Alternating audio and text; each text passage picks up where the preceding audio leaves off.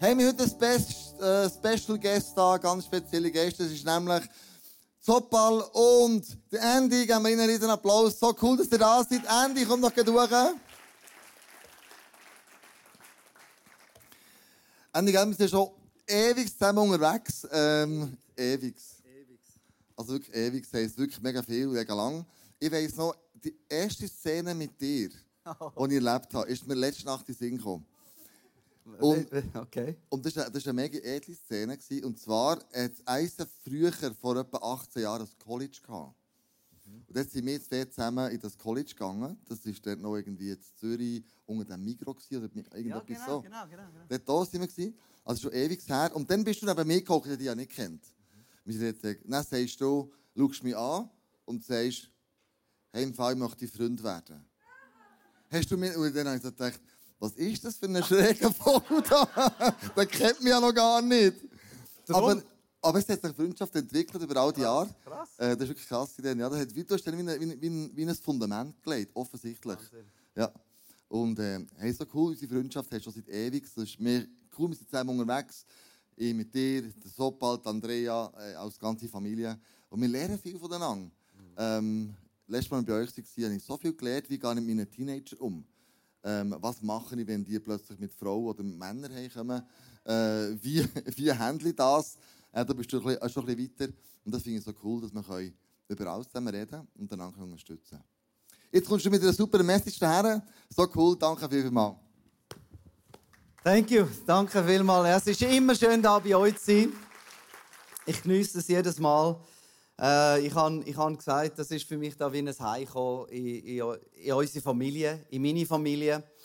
Ähm, ich habe den Titel von der, von der Message heute gewählt, «So sieht Hoffnung aus».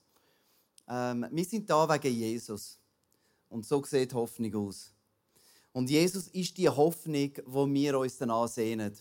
Und ich bin, ich bin immer fasziniert, wenn Menschen Jesus kennenlernen, wie ihr Leben verändert wird. Du hast es vorher angesprochen, eine Konferenz. Ähm, wir haben zwei Leute von Kambodscha mit dabei von unserem Team. Und zwar eine Frau, die bei uns in einer Leiterin ist, die Christ ist seit einigen Jahren, aber ihr Mann nicht. Und der hat sich gewehrt mit Händen und Füßen gegen ähm, Christ zu werden. Und als er an dieser Konferenz war, am zweiten Tag, und er neben mir war und er seine Hand aufgehebt hat zu Jesus, Tränen sind ihm runtergelaufen, sind mir noch mehr Tränen runtergelaufen, weil genau so sieht Hoffnung aus. Der John Newton, äh, die Geschichte habe ich kennengelernt vor kurzem, hat mich sehr bewegt. John, vor 300 Jahren hat er, ist er auf die Welt gekommen und als Teenager schon ist er auf ein Sklavenschiff arbeiten.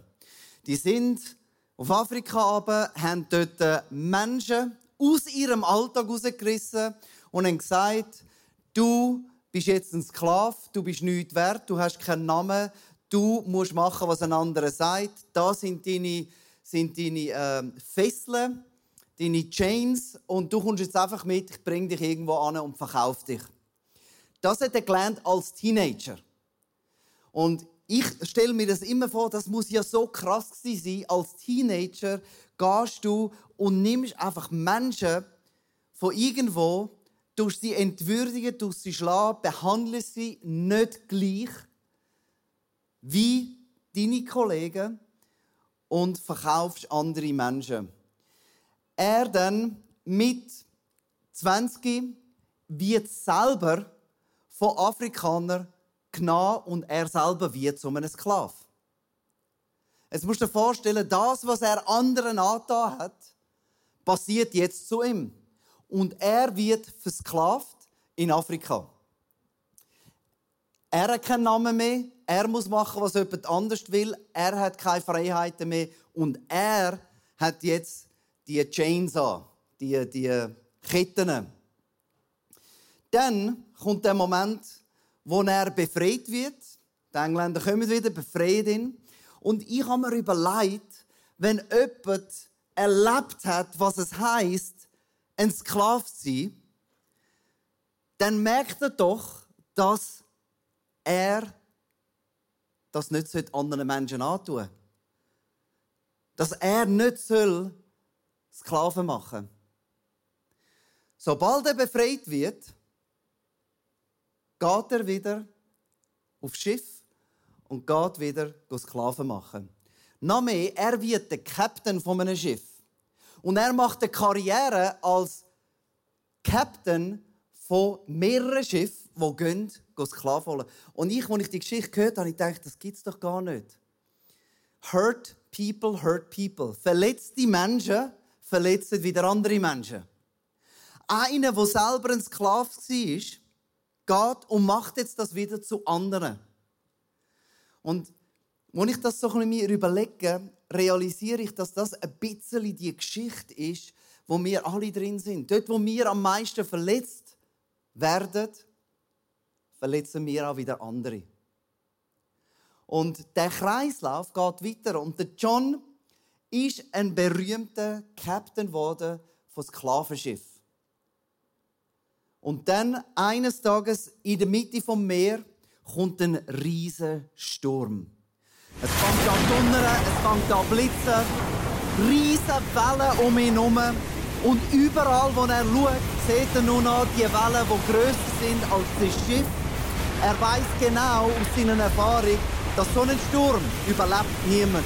Und in dem Moment, wo der Sturm so den Höhepunkt hat, da schreit er zu Gott und sagt, Gott, wenn es dich gibt, dann rett mich aus dem Sturm raus. Dann rett mich von diesen Wellen. Und wenn du mich rettest, dann nachher werde ich zurückgehen zu der Kille, wo ich gegangen bin als Kind und ich werde dich wieder suchen. Und tatsächlich, der Sturm geht vorbei und er überlebt den Sturm und geht zurück und haltet das Versprechen, das er Gott gemacht hat in dem Sturm und erlebt Gott in dieser Kille und was passiert, wenn man Gott erlebt, richtig erlebt? Transformation. Die Transformation hat er erlebt in seinem Leben, wo er Jesus kennengelernt hat. Und er ist schon ein bisschen älter an diesem Zeitpunkt, aber er hat plötzlich gemerkt, das Leben, das er geführt hat als Sklavenhändler, ist falsch. Nicht seine eigene Versklavung hat ihm das gelehrt sondern Jesus. Die Gnade, die Rettung, er in dem Sturm plötzlich realisiert hat, das, was ich gelebt habe, wie ich mein Geld verdient habe, was ich anderen angetan habe, ist falsch. Und er ist der, der John Newton, der die Bewegung gestartet hat gegen Sklaverei in England. Er hat gewusst, komplett 180 Grad. Und er hat gesagt, von jetzt an handle ich nicht mehr mit Sklaverei und hat sich ähm, beworben, dort mal in England, zum Pastor werden. Und er hat für 20 Jahre hat er Menschen geholfen in die Freiheit hinein. Hat er Menschen geholfen, die Gnade zu verstehen. Und der John Newton ist der, wo das, wo der Song geschrieben hat, den wir alle kennen. Amazing Grace, how sweet the sound. Der, der, der Ton von dieser Gnade. Das Lied, das er geschrieben hat, hat für ihn Bedeutung gehabt. Weil er gewusst hat, wer er ist. A wretch like me. Ein Versager. Ein Sklavenhändler wie ich. Ich bin verloren und ich bin gefunden worden. Ich bin komplett blind und jetzt sehe ich wieder. Und dann im zweiten Teil von dem Lied My chains are gone. Meine Ketten sind verschwunden. Und da redet er nicht von diesen Ketten, effektiv die physischen Ketten, sondern die Ketten in seinen Gedanken. Wie er denkt hat über andere. Und die sind weg. Und ich liebe das Wort, das er da braucht. My God, my Savior has ransomed me. Das Wort ransom, das kommt vom Erkaufen. erkaufen wie ein Sklave. Und er hat realisiert, dass er in dieser Sklaverei war von der Sünde und Jesus hat ihn erkauft. Das ist so ein kraftvoller Text, den er da geschrieben hat am Ende von seinem Leben. Like a flood. Und alles hat angefangen in dem Sturm, wo die Flut gekommen ist. His mercy reigns, wo er weiß genau in dem Moment, wo es hoffnungslos war und ich zu Gott geschrauen habe, ist die Gnade gekommen. Ich habe sie nicht verdient. Ich habe sie nicht verdient. Aber ich habe die Gnade erlebt. Ein paar Monate bevor er stirbt, kommt das Gesetz in Kraft, dass in England Sklaverei abgeschafft worden ist. Und ich, ich finde das eine so eine krasse Geschichte. Wie das Leben sich verändert mit der Begegnung mit Jesus. Nicht mit unserem Verstand, nicht mit dem, was wir, was wir erlebt haben, nicht mit dem, was eigentlich richtig wäre, sondern Transformation kommt, wenn wir die Gnade von Gott erlebt haben, persönlich. Doppel und ich, wir sind mit unserer Familie auf Kambodscha gegangen, vor neun Jahren. Und wir haben genau das auch wollen. Not in Kambodscha ist das eine, aber die, die wahre Not ist, dass sie keine Hoffnung haben und dass sie die Gnade nicht kennen. Und so haben wir angefangen im, im kleinen Wohnzimmer, den Leuten anfangen zu erklären, was die Hoffnung ist. Und mehr und mehr haben angefangen dazuzukommen und zu hören, was die Hoffnung ist.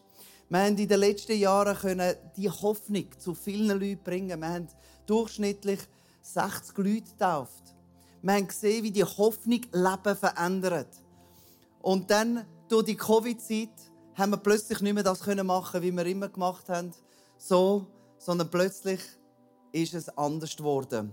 Und wir haben angefangen, den Leuten helfen in ihrer Not. Wir haben über zwei Millionen Mahlzeiten den Leuten gegeben. Und das auch dank vielen von euch, die spenden, die geben. Und das, was da in die Kirche kommt, ein Teil kommt auch bei den Menschen an in Kambodscha. Und in den letzten zwei Jahren haben wir sehr andere Art von Kirche gehabt. Wir haben Leute getroffen, ähm, in Gruppen, in kleineren Gruppen, an verschiedenen Orten und haben, haben die Chance können nutzen ihnen über Gesundheit, über wie tut man Samen anpflanzen oder kleine Hühnerfarm machen, aber auch für sie beten, das Evangelium erklären, ein Zeugnis weitergeben. Und während dieser Zeit haben wir nicht gewusst, was passiert. Weil der Lockdown ist zum Teil richtig krass war, so dass wir die Polizei fragen, dass sie uns hilft, weil niemand dürfen rausgehen, aber hilft angehen zu diesen Barrieren, wo einige von unseren Familien nichts mehr zu essen hatten, uns angerufen haben, können wir gehen. Und wir haben gesagt, nur wenn uns die Polizei hilft. Und die haben uns eskortiert an die Grenzen an, haben wir können Essen geben. Und das hat uns die Herzen geöffnet von diesen Leuten. Und Gott konnte hineinwirken in diesem Lockdown. Wir haben ja auch die Ausgangssperre gehabt, haben die auch gehabt, mal, glaube ich, eine Zeit lang? Nicht? In Bern vielleicht nicht, gell? Die sind nicht. Aber die Ausgangssperre am Abend um 8 Uhr bis am Morgen um 6 Uhr, Zoppel und ich, wir haben das mega geschätzt. Wir haben noch nie so viel geschlafen. Wir haben nie müssen sagen, jetzt wäre es langsam Zeit zum Heimgehen zu unseren Gästen. Wir haben einfach gesagt, oh, es ist 10 vor 8 Uhr. Und dann sind wir um 9 Uhr im Bett, happy wie kleine Kinder. Wir haben effektiv das Gefühl, eine gewisse, gewisse äh, Ausgangssperre ist eigentlich noch gut. Weil wir sagen auch zu unseren Kindern und zu den jungen Leuten bei uns in der Kirche, es passiert nichts Gescheites nach den Elfen. Ja. Wir haben die Chance genutzt, die wir hatten. Wir haben ja vor drei Jahren schon so eine, eine frische Trinkwasserstation eingerichtet bei uns. Und im ersten Jahr ist kaum jemand gekommen, Wasser holen. Weil 20 Liter Trinkwasser kostet 1 Franken. Aber jetzt, während der letzten zwei Jahre, stehen sie vom Morgen bis am Abend an, füllen ihre Flaschen mit Trinkwasser, weil sie den einen Franken nicht mehr haben. Und oben an dieser äh, Trinkwasserstation haben wir einen Fernseher, wo in einem 3-Minuten-Rhythmus die Geschichte erzählt, wo Jesus der Frau begegnet am Brunnen und sagt, was du, was du willst, ist Wasser, was du wirklich brauchst, ist lebendiges Wasser. Und eine kleine Message, wo das ist alles, was wir nehmen können, äh, können machen während der letzten zwei Jahre. Und dann haben wir Ende letzten Jahr wieder können Kirchen eröffnen. Offiziell hat es wieder religiöse Gatherings gegeben und wir haben gesehen, wie viele, viele neue Leute kommen. Wir haben an dem ersten Wochenende über 1800 Leute, die gekommen sind. Viele zum allerersten Mal. Alles, was sie bis jetzt hatten, ist von uns Essen und Trinken. Und wir sind bekannt worden in der Stadt. Wir haben eine Umfrage gemacht in der Stadt. Äh, was ist ICF? Und die meisten haben gesagt, das ist dort, wo man gratis Trinkwasser bekommt. Why not? Und das ist wieder ein Moment, wo wir so gefeiert haben, wieder Kirche zu eröffnen. Wieder und, und neue Leute zu sehen. Und es hat mich erinnert an die Prophetie, wo Gott den Hesekiel nimmt und auf das Feld bringt mit nur Knochen, mit nur Gebein von toten Leuten.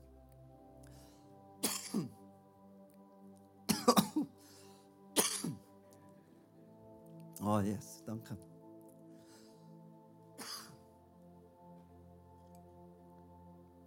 Und in diesem Bild, in dieser Geschichte, sagt Gott, Ezekiel, red zu diesen Knochen. Red zu diesen toten Knochen. Und Ezekiel sagt, Warum? Die können nicht hören. Die sind tot. Was spielt es für eine Rolle, was ich sage? Was ist verloren? Und dann kommt Gott und sagt, nein, sag ihnen, sie sollen wieder leben.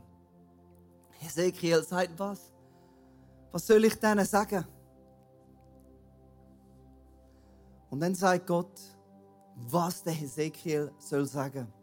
Und er sagt, gang und sag, sie sollen wieder lebendig werden. Das, was tot ist, soll wieder lebendig werden. Und der Satz am Schluss, das ist, was Gott sagt am Ezekiel, was er soll sagen. Und wenn ich eure Gräber öffne, die toten Knochen haben ihre eigenen Gräber gemacht. Wenn ich zurückschaue auf die letzten zwei Jahre, wir haben viele Leute verloren in ihren Gräbern, wo sie selber gegraben haben, wo sie verschlossen haben, versteckt haben, zurückgezogen haben. viele haben das Gefühl, ich brauche nicht mehr die Gemeinschaft. Viele haben die Gemeinschaft verloren und sind vertrocknet. Sind früher einmal da gesessen, aber jetzt nicht mehr haben vergessen zu kommen, sind immer noch in ihren Gräbern. Und wenn ich eure Gräber öffne und euch als mein Volk aus euren Gräbern steigen lasse, wir sind immer noch Gottes Volk. Alle gehören zu Gottes Volk. Aber ein paar sind in diesen Gräbern und Gott will sie wieder rausstehen lassen, rauskommen lassen dann werdet ihr erkennen, dass ich der Herr bin. Das ist die Befreiung, die Gnade, wo Gott hat. Und da gibt es Leute in unserem Umfeld, die sind immer noch in diesen Gräbern. Gräber, wo, sie, wo es Zeit ist, dass sie die verlassen. Das Bild, wo Jesus, bevor er gekreuzigt wird, mit seinen Jüngern zusammensitzt. Und ihnen sagt, ihr werdet mich verlassen. Alle von euch werden mich verlassen. Haben sich alle die Jünger angeschaut und gesagt, ja, ich nicht, du vielleicht, ich nicht. Und Jesus sagt nochmal, ihr werdet mich alle verlassen. Ihr werdet euch alle verkrüchen in Gräber. Und dann irgendwann haltet der Petrus mit der grossen Fresse nicht mehr aus und sagt, Moment, Jesus, aber ich nicht. Ich sicher nicht. Und dann sagt Jesus, doch du, Petrus, genau du wirst es machen. Du wirst. Und dann Petrus sagt, nein, ich werde sogar für dich sterben. Und dann muss wieder Jesus den Petrus anschauen und sagen, Petrus, heute Nacht wirst du mich dreimal verleugnen. Du wirst behaupten, du kennst mich nicht. Du wirst behaupten, dass du nicht mir nachfolgst. Und du wirst wieder in dein Grab gehen. Und wir alle wissen, was dann passiert ist in dieser Nacht. Der Petrus hat sich so geschämt. Das, was er gesagt hat, macht er nicht, hat er gemacht. Und er geht wieder in sein Grab, geht wieder fischen. Ist auf seinem Boot draußen, macht wieder das, was er früher gemacht hat. Und er hat sich geschämt. Geschämt. Dass er nicht hat können, das machen, was er eigentlich gesagt hat, dass er will. Das Versprechen wahrmachen, das er Jesus gemacht hat. Und er sitzt auf seinem Boot in der Nacht. Und dann kommt Jesus an den Strand. Petrus auf dem Wasser draussen. Jesus macht das Feuer. Jesus fängt an frisch kochen, fängt an zu Morgen machen. Und der Petrus, und Petrus. Und ich kann mir vorstellen, die Situation, also stell dir mal das vor. Der Petrus sieht, Jesus macht es morgen für ihn. Der Jesus, den er verleugnet hat, den er behauptet hat, ich stirb für dich, aber weggesäckelt ist. Und ich kann mir vorstellen, es ist so eine awkward Silence. Niemand weiß, was sagen. Willst du noch ein bisschen mehr? Und der Petrus war gefasst, dass Jesus wird ein paar Fragen haben Wieso hast du behauptet, du kennst mich nicht? Warum bist du weggerannt? Der Petrus war gefasst drauf. Jetzt kommt Jesus und stellt ihm ein paar harte Fragen. Aber die einzige Frage, wo Jesus stellt, Petrus, liebst du mich? In dem Szenario, wo der Petrus die größte Scham auf sich gehabt und dem Jesus wieder gegenübersteht, die einzige Frage: Liebst du mich? Und der Petrus, wo weiß, was er gemacht hat, wie schuldig er fühlt, sagt Jesus: Ja, ich liebe dich. In der Sünde, in der Scham, im Versagen, Jesus, ich liebe dich. Und dann sagt Jesus: Weid meine Schafe.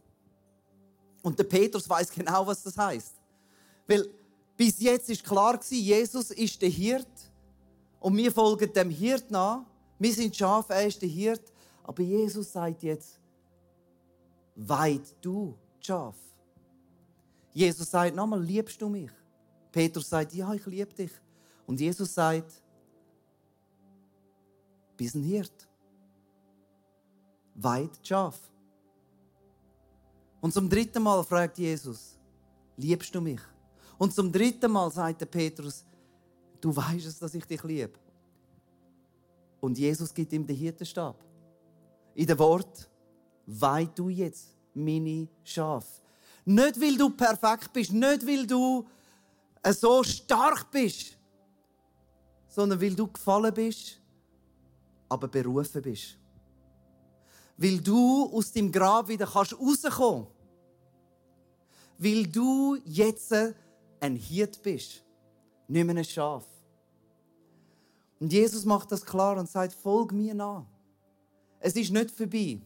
Nur weil du wieder zurückgegangen bist und hast das gemacht, was du vorher gemacht hast, folg du mir nach. Ich will die letzten zwei Minuten heute nutzen, um das Bild dir vor Augen zu malen. Jesus kommt an den Strand. Er begegnet an Petrus wo zurückgegangen ist in sein Grab, in seine Höhle, wo sich schuldig gefühlt hat, wo versagt hat und macht ihm zum Morgen und sagt ihm, ich bin immer noch da, ich liebe dich immer noch, der Auftrag ist immer noch da, die Berufung ist immer noch da. Ich glaube immer noch an dich, egal was passiert ist. Und dann übergibt er an Petrus die Berufung und sagt, jetzt gehst du. Und jetzt gehst du und rufst die Leute raus, die in ihren Gräber sind. Und darum meine Frage am Schluss ist, äh, wer ist dein Petrus? Dein Petrus, wer ist die Person, die mal neben dir gesessen ist da? Mal in deiner Small Group war, aber jetzt nicht mehr. Wo ist dein Petrus, der wieder zurückgegangen ist in sein altes Leben? Und jetzt ist es deine Aufgabe und meine Aufgabe, anzugehen und ein Essen zu machen. Anzugehen, wo die Person ist und zu sagen, können wir zusammen essen? Es gibt immer noch den Gott, der dich liebt. Es gibt immer noch die Berufung. Ich bin immer noch dein Freund. Komm wieder raus. Und das ist, wenn wir ganz praktisch Leben sprechen zu etwas, was tot ist. Lass uns zusammen aufstehen.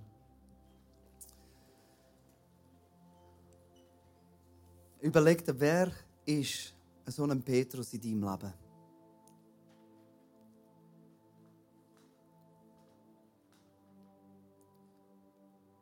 Und jetzt gerade, wenn wir zusammen einfach dich, Heiliger Geist, bitten, dass du uns unsere Aufgabe klar machst.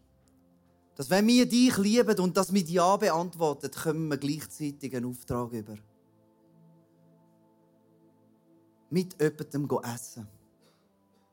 Mit jemandem essen, wo Hoffnung braucht. Und genau so sieht Hoffnung aus. Genau so wie du. Genau so wie du. Deine Freundin, dein Freund wird dich anschauen und wir verstehen, genau so sieht Hoffnung aus. So wie du. Wir sind die Berufenen in dieser Welt, um die Hoffnung zu bringen. Hoffnung sieht genau so aus wie du. Und jedes Mal, wenn du in den Spiegel schaust, so sieht Hoffnung aus. Der Jesus, wo dir den Hirtenstab gibt und sagt, jetzt bist du. Und jetzt rufst du die Leute aus, der, aus diesen Gräbern. Amen. Amen. So gut. Let's, let's. Yes. Heiliger Geist, füll uns mit dieser, mit dieser, ja, mit dieser, mit dieser Liebe, die du hast, wo du an den Strand angekommen bist. Füll uns mit dieser Sehnsucht, die Leute nicht einfach alleine wegdriften zu lassen, sondern lass uns sie suchen und mit ihnen eine Mahlzeit nehmen.